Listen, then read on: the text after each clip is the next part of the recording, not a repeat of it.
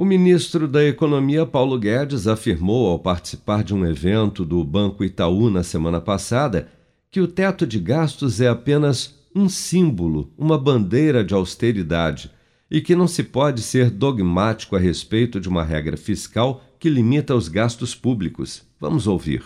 O teto é apenas um símbolo, uma bandeira de austeridade. Nós não podemos ser dogmáticos a respeito dele, está aí a prova, quer dizer, se nós fôssemos respeitar o teto, teria sido uma tragédia econômica e uma tragédia sanitária, como foi uma tragédia sanitária, teria sido muito agravada.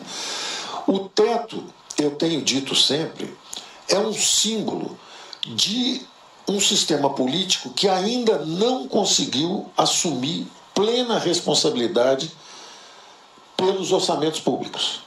A declaração do ministro da Economia vem após a aprovação na Câmara dos Deputados da PEC dos precatórios, que agora está em análise no Senado. O projeto reduz de 89 para menos de 40 bilhões de reais o valor que o governo pagará em dívidas judiciais da União no ano que vem, parcelando o saldo remanescente nos próximos anos em valores corrigidos pela inflação.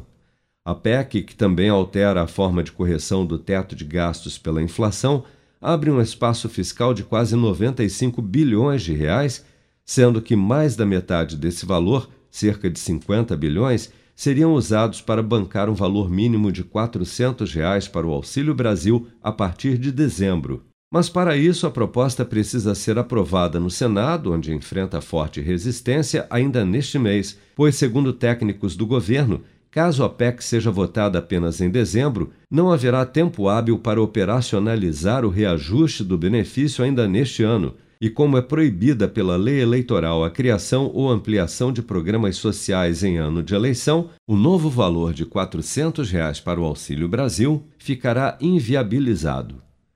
Com produção de Bárbara Couto, de Brasília, Flávio Carpes.